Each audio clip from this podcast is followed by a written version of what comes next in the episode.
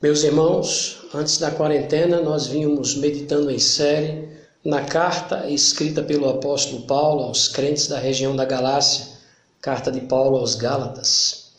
Nós havíamos encerrado o capítulo 5 há exatos quatro meses atrás e hoje eu quero iniciar o último capítulo da carta, o capítulo 6, para que possamos assim encerrar as nossas meditações nessa maravilhosa carta escrita pelo apóstolo Paulo. No capítulo 5 da carta de Paulo, o apóstolo havia tratado de dois tipos de comportamento. Primeiro, o comportamento daqueles que não possuem o Espírito Santo e que, portanto, são guiados pela sua própria natureza pecaminosa. Natureza pecaminosa que Paulo chama no texto de a carne. Versículo 19 a versículo 21 ele fala disso, do capítulo 5. O outro tipo de comportamento, o comportamento esperado daqueles que possuem o Espírito Santo, ou aqueles que são, como ele mesmo cita no texto, guiados pelo Espírito Santo de Deus. Sendo essas novas posturas, esse novo comportamento, o fruto ou o resultado exatamente do Espírito, ou seja, são virtudes desenvolvidas pelo Espírito Santo nesse alguém. Paulo elencou aqui, listou essas virtudes no versículo 22 e versículo 23 do capítulo 5 da carta da sua carta aos Gálatas. Essas pessoas que desenvolverão essas virtudes são exatamente aquelas que creram em Jesus Cristo e que agora elas estão crucificando essa, essa antiga postura que Paulo chama aqui de obras da carne. Veja o que Paulo disse no versículo 24 do capítulo 5. E os que são de Cristo, aqueles que creram em Cristo Jesus, os que foram regenerados por Deus por meio do Espírito Santo, crucificaram a carne com as suas paixões e concupiscências e seus desejos. Essas pessoas agora vivem no Espírito, elas andam no Espírito. Ou seja, essas pessoas são guiadas pelo Espírito Santo. Versículo 25 ele diz: Se vivemos no Espírito, andemos também no Espírito. E é exatamente assim que Paulo encerra o capítulo 5 de sua carta aos Gálatas. No capítulo 6, o apóstolo Paulo ele lança então essas pessoas em um teste, uma forma de praticar essas novas virtudes, uma forma de evidenciar essa nova vida que agora é guiada pelo Espírito Santo. Em uma só palavra, o apóstolo Paulo então nos insta no capítulo 6 a servir. E ele nos dá exemplos de como isso é possível. O nosso tema, então, essa noite, o primeiro do capítulo 6 da carta de Paulo aos Gálatas, será o serviço dos espirituais. O serviço dos espirituais. O texto em questão já foi lido em nossa liturgia, então nós vamos agora apenas pontuar a reflexão e meditar verso a verso, tentando entender aqui o que nós podemos extrair para o nosso coração daquilo que Deus falou por meio do apóstolo Paulo, não apenas aos Gálatas, mas também a toda a igreja de Cristo. A primeira coisa que a gente destaca no texto como sendo um ponto divisor é a necessidade do auxílio espiritual aos que caem em pecados. Olha o que diz o versículo 1 do capítulo 6. Irmãos, se alguém for surpreendido em alguma falta, Vós que sois espirituais, corrigiu com espírito de brandura e guarda-te, para que não sejas também tentado. Duas coisas que a gente precisa destacar aqui. Primeiro, essa é uma palavra dirigida aos regenerados, aos convertidos.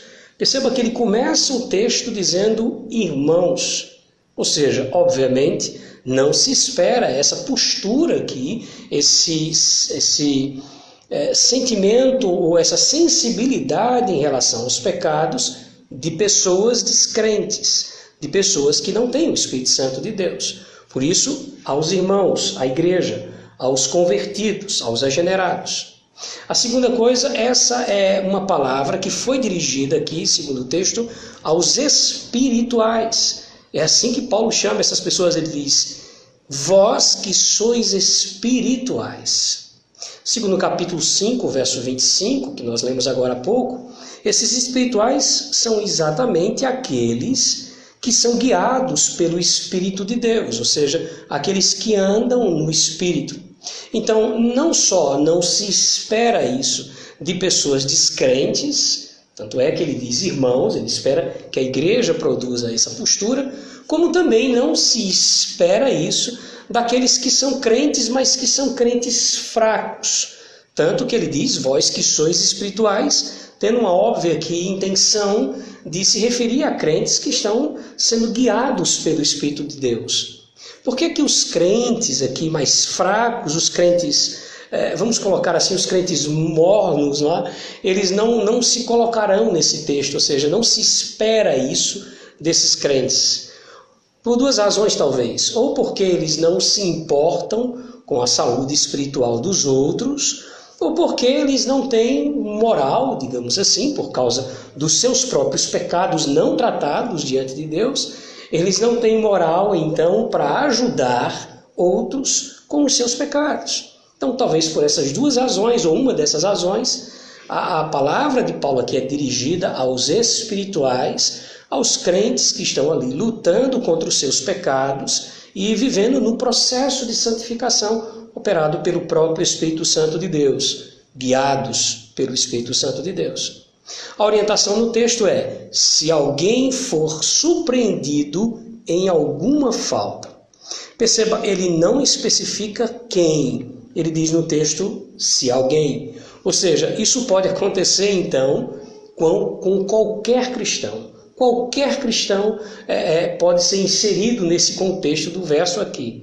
Outra coisa também é que ele não especifica que a falta, ele não especifica o pecado, ele diz se alguém, na alguma falta, ou seja, pode ser qualquer tipo de falta ou qualquer tipo de pecado que for listado aí como sendo obras da carne, nos versículos 19 a 21 do capítulo 5, que eu quero relembrar com você aqui, quando Paulo lista essas obras nesses versos. Verso 19 a verso 21 do capítulo 5 ele diz: Ora, as obras da carne são conhecidas e são prostituição, impureza, lascívia, idolatria, feitiçarias, inimizades, porfias, ciúmes, iras, discórdias, dissensões, facções, invejas, bebedices, glutonarias e coisas semelhantes a estas então, infelizmente, qualquer cristão pode cair em qualquer destes pecados que foram listados aqui no texto. Por isso que o texto traz essa ideia, né? no capítulo 6, quando ele diz: se alguém, não há especificação aqui, né? pode ser qualquer um cristão, for, for surpreendido em alguma falta, ou seja, em qualquer uma dessas faltas ou desses pecados que foram listados aqui.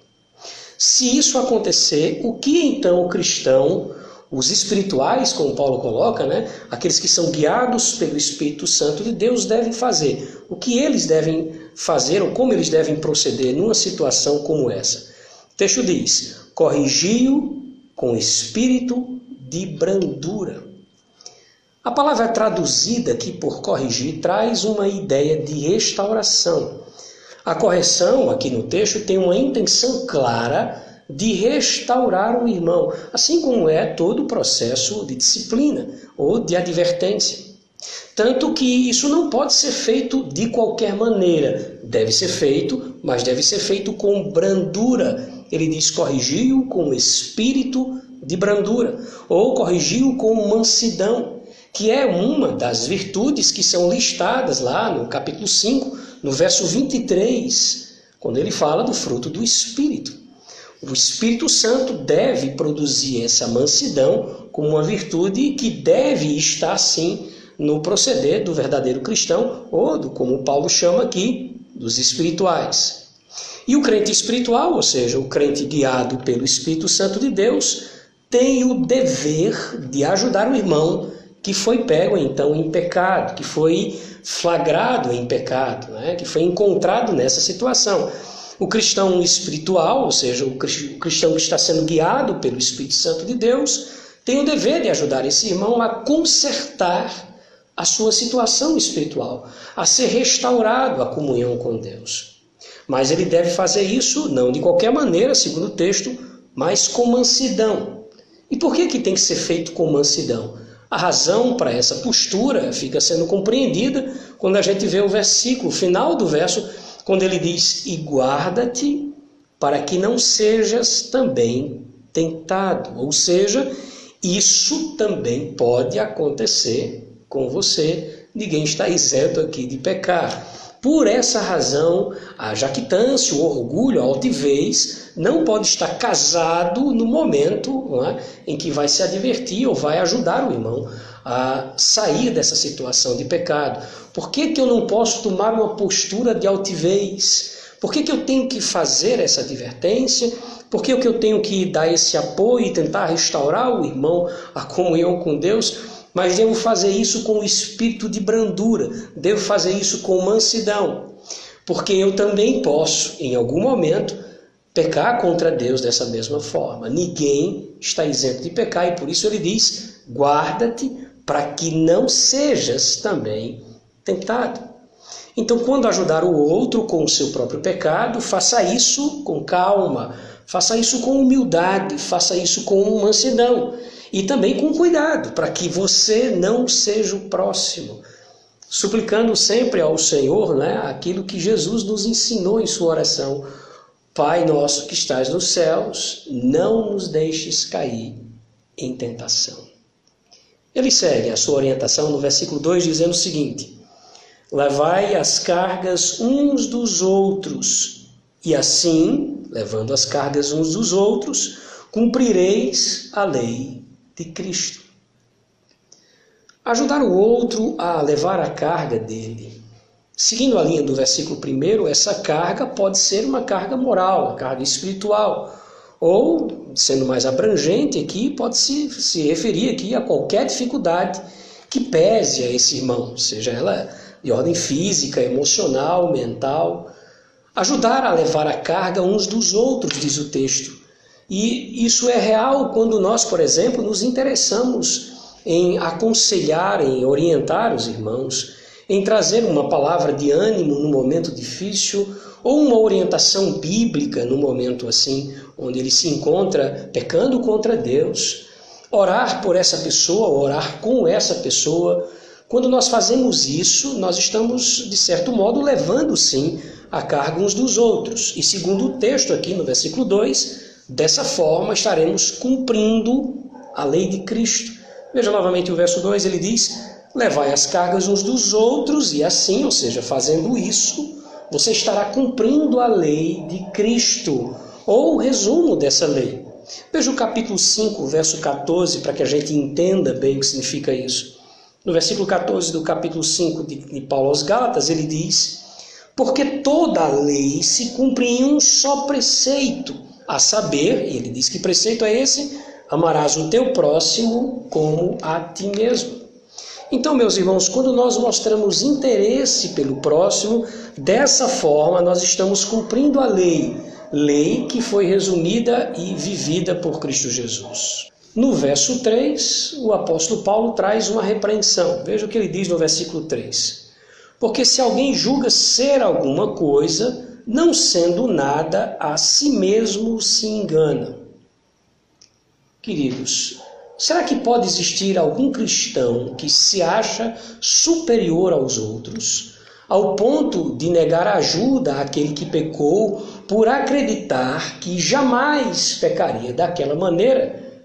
É certo que sim. Tanto que Paulo faz essa advertência no verso 3. Se alguém julga ser alguma coisa não sendo nada, a si mesmo se engana.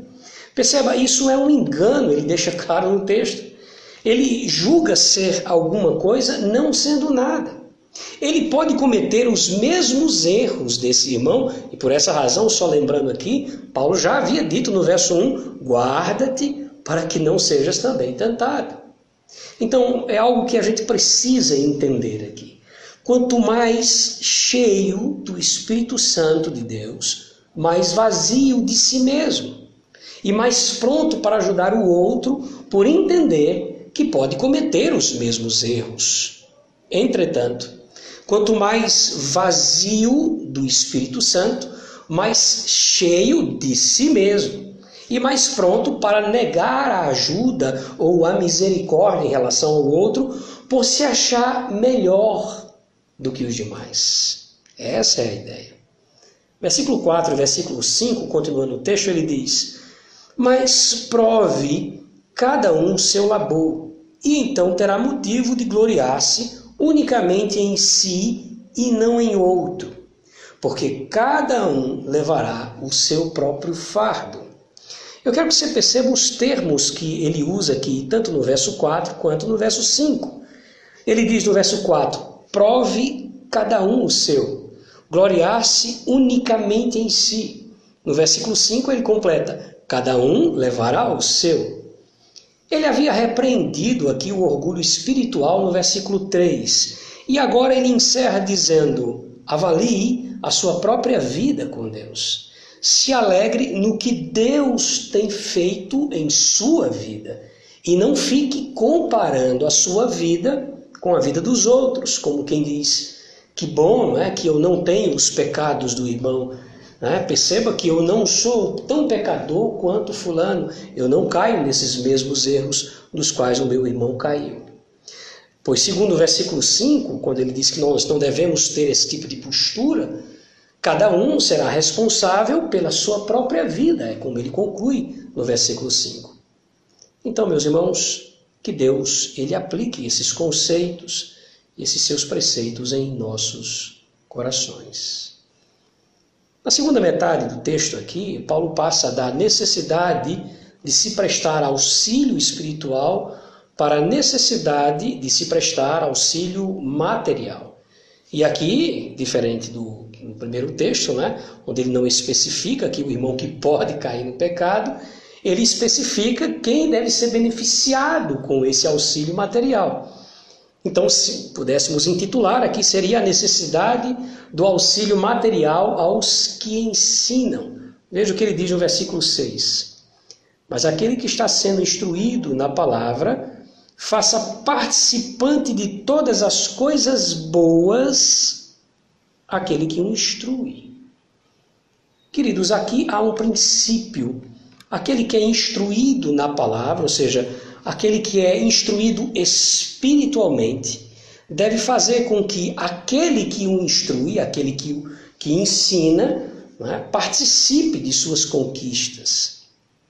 É interessante porque esse é um assunto é, que só parece ser embaraçoso por causa dos abusos em relação a essa questão que existem não só em nossos dias, mas que sempre existiu na Igreja de Cristo.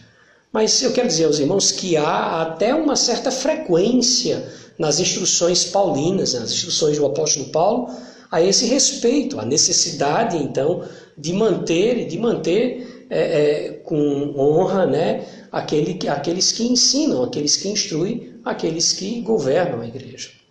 E o termo usado aqui por ele, no versículo 6, coisas boas, ainda que apontem, digamos que prioritariamente aqui, né, para questões materiais, elas podem abranger outras questões, como por exemplo, o respeito necessário, a consideração a estas pessoas, o apreço ou até mesmo a amizade. Eu quero que você acompanhe comigo a leitura do texto de 1 Tessalonicenses, capítulo 5, verso 12 e verso 13, para que você entenda isso em outro texto escrito pelo apóstolo Paulo. Olha o que Paulo diz aqui. 1 Tessalonicenses, capítulo 4, capítulo 5, verso 12 e verso 13, ele diz assim: Agora vos rogamos, irmãos, que acateis com apreço os que trabalham entre vós e os que vos presidem no Senhor e vos admoestam. Acateis com apreço a estes. No verso 13 ele diz: E que os tenhas com amor e em máxima consideração, isso por causa do trabalho que eles realizam. Aqueles que são cheios do Espírito Santo, chamados por Paulo aqui de espirituais, certamente não verão problema nesse, nessa questão e vão ver essa orientação com todo amor e com todo zelo. Eles verão essa necessidade de manter aquele que instrui, não apenas é, materialmente falando, mas com consideração, com honra, com apreço, eles verão isso de bom grado, eles verão isso com amor. Já os demais, ou seja, aqueles que não são tão espirituais, aqueles que não estão sendo tão conduzidos assim pelo Espírito Santo, assim como eram, por exemplo, os crentes da igreja de Corinto, eles sempre terão dificuldades em equilibrar bem essas questões. Quando Paulo escreve a sua carta aos Coríntios, ele fala exatamente disso, ele os repreende, eles, ele os admoesta a respeito dessa questão no capítulo 9 da primeira carta, nos versículos 11 até o verso 14. Acompanhe a leitura, ele diz: Se nós vos semeamos as coisas espirituais, a pergunta de Paulo é: será muito recolhermos de vós bens materiais? Se outros participam desse direito sobre vós, não temos nós em maior medida. Entretanto, não usamos desse direito, antes suportamos tudo para não criarmos qualquer obstáculo ao Evangelho de Cristo. E ele continua: Não sabeis vós que os que prestam serviços sagrados do próprio templo se alimentam? E quem serve ao altar, do altar tira o seu sustento? Vocês não sabem disso? Ele conclui no verso 14: Assim ordenou também o Senhor aos que pregam o Evangelho que vivam do Evangelho. E para quem acredita que nós Estamos aí diante de algo opcional. Eu quero que você preste atenção, voltando para o texto aqui de Gálatas 6, na advertência que vem no próximo versículo, o versículo que segue ao verso 6, o verso 7, que diz o seguinte: Não vos enganeis, de Deus não se zomba, pois aquilo que o homem semear, isso também se fará. Essa advertência aqui, meus irmãos, ela é quanto à desobediência. Não somente a postura em relação àqueles que ensinam, que é o contexto imediato do verso que foi dito aqui no verso 6. Não apenas aqueles que negligenciam quanto à ordem do verso 6. Mas em relação aqui a todo preceito, toda orientação apresentada pelo apóstolo Paulo aqui na sua carta. Como, por exemplo, a necessidade de se dar assistência ao irmão que pecou, como nós vimos aqui na primeira parte do nosso texto. Então, não agir de acordo com estes preceitos divinos vistos por nós aqui em nossa reflexão, mas também preceitos divinos que se espalham aí em toda a carta de Paulo aos Gálatas, é zombar de Deus, segundo o versículo 7, é viver enganado. E ele diz a razão no texto, ele diz: Pois aquilo que o homem semear, isso também se fará. Aquilo que o homem plantar, isso também se fará. A gente consegue entender bem o que ele quer dizer aqui quando nós é, lemos também o início do verso 8, quando ele diz: Porque o que semeia para a sua própria carne, ou seja, aquele que faz o que quer, que alimenta os seus próprios pecados, aquele que vive a sua vida fora dos padrões divinos, aquele que desobedece a Deus e que vive naturalmente com essa realidade é? que alimenta os seus próprios pecados com a sua vida, com os seus recursos, com os seus talentos, o que vai acontecer a estes? O texto diz: da carne colherá corrupção. Então, aquele que planta esse tipo de postura, o que ele vai colher no final? Vai colher destruição. A palavra corrupção traz esse significado aqui. Em contrapartida, ele diz no texto ainda no versículo 8: Mas o que semeia para o espírito, do Espírito colherá a vida eterna. Ou seja, aquele que se deixar guiar pelo Espírito Santo de Deus, os chamados espirituais aqui na carta, eles colherão a vida eterna. Não que a vida eterna aqui seja uma conquista, é, seja uma conquista pessoal, seja conquistada pelas obras, não é? é? Essa doutrina foi a doutrina combatida por Paulo nessa carta. Mas a ideia aqui é que a obediência a estas orientações divinas, vistas aqui e que, como eu disse, se espalham em toda a carta, evidencia a presença do Espírito Santo nesse cristão. Ou seja, é o que se espera dele. E a vida dessas pessoas evidenciam pessoas, aqui evidencia a vida de pessoas que certamente gozarão a vida eterna. Toda essa, essa obediência, esses preceitos divinos aqui, é, deixam claro para nós que essas pessoas possuem o Espírito Santo. Elas são de fato os espirituais citados por Paulo aqui no texto. Certamente, meus irmãos, nós sabemos que isso não será algo fácil, mas ele não deve desistir de ver as suas virtudes sendo vivenciadas por ele. Ou seja, aquilo que é exigido por Deus aqui por meio do apóstolo Paulo, a gente sabe que por causa da nossa própria natureza não é algo fácil de se realizar. Mas no versículo 9, o apóstolo Paulo nos insta a permanecer, a, prosseguir, lutando para evidenciar e para viver essas virtudes. Veja o que ele diz no versículo 9. E não nos cansemos de fazer o bem. Há uma possibilidade de chegar ao ponto da gente dizer assim: olha, eu estou cansado de insistir com isso, eu estou cansado de viver dessa forma, né? eu cansei de fazer o bem nesse sentido. Ele diz: olha, não desista. Se você não desistir, você vai ver a sua vida sendo transformada pelo Espírito Santo.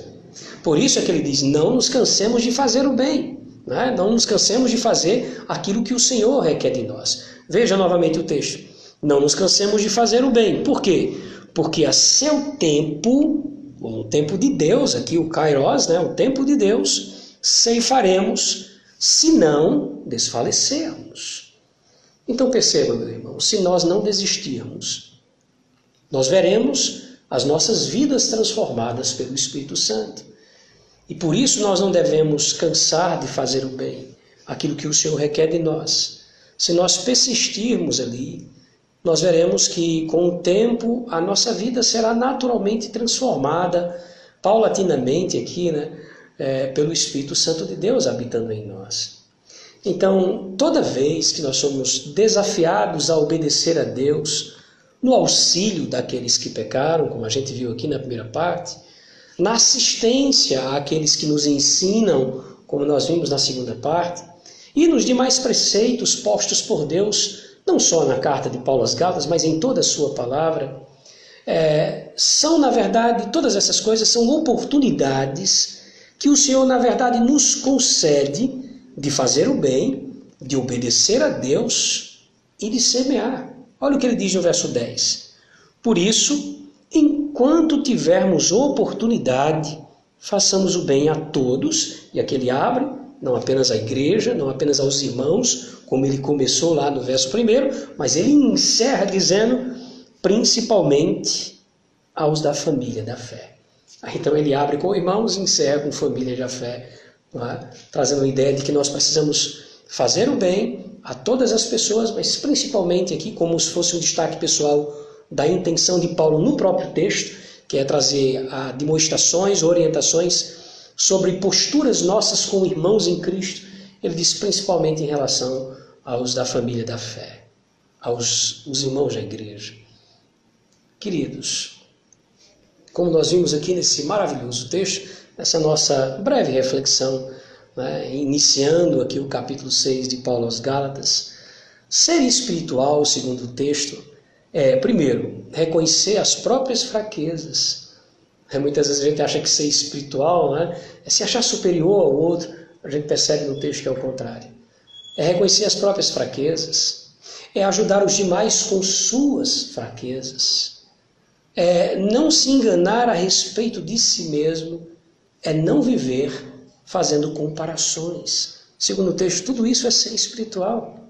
Ser espiritual também é, segundo o texto, considerar quem o ensina a ser espiritual e nunca zombar de Deus, é? desobedecendo os seus preceitos, ter zelo por toda a orientação divina em relação às nossas vidas. Tudo isso é, segundo o texto, ser espiritual. Ser espiritual, então, é buscar obedecer a Deus sem desfalecer, sem perder o ânimo de ver a vida transformada pelo Senhor é ver em cada desafio que é posto por Deus em obedecer às suas orientações, a chance de nessa vida semear. Que Deus guarde Sua palavra em nossos corações e nos ajude por meio do Seu Espírito a obedecer à Sua vontade, para que dessa forma nós venhamos a evidenciar o nosso amor pelo Senhor, a nossa compreensão daquilo que Deus fez por nós em Cristo Jesus. Vamos orar? Feche seus olhos. Querido Deus, nós queremos agradecer ao Senhor pela tua palavra que fala ao nosso coração, pelo início aqui do capítulo 6, como nós podemos aprender a necessidade que temos de auxiliar os nossos irmãos que porventura venham a cair em determinados pecados, a ter misericórdia dessas pessoas, entendendo que nós somos, assim como elas, ó Deus, tendentes ao pecado e que podemos também, em outro momento, precisar desse mesmo auxílio dos nossos irmãos. Rogamos que o Senhor nos ajude a ter mais sensibilidade em relação à necessidade do outro em todas as áreas. Suplicamos também que o Senhor nos dê a capacidade de amar, considerar, respeitar e ter apreço por aqueles que nos lideram com esmero, que nos ensinam com todo esforço e com todo zelo e com todo amor. Que o Senhor coloque em nossos corações amor vindo da tua parte, ó Deus, produzido pelo teu espírito, por essas pessoas que se dedicam, ó Deus, a ensinar o teu povo a aprender a ser espiritual como o Senhor exige deles. Nós rogamos em nome do Senhor Jesus Cristo que o Senhor nos ajude nessa caminhada cristã a amadurecermos cada vez mais, para que dessa forma não venhamos a zombar de Ti com a nossa desobediência, a nossa falta de cuidado, de zelo pela Tua orientação. Rogamos o teu auxílio, enche-nos do teu espírito, coloque em nosso coração cada vez mais apreço pela tua palavra e dedicação a ter uma vida de oração. Ajude-nos em nome de Jesus, ó Deus, a servir ao Senhor como crentes espirituais. Em Cristo nós te oramos. Amém.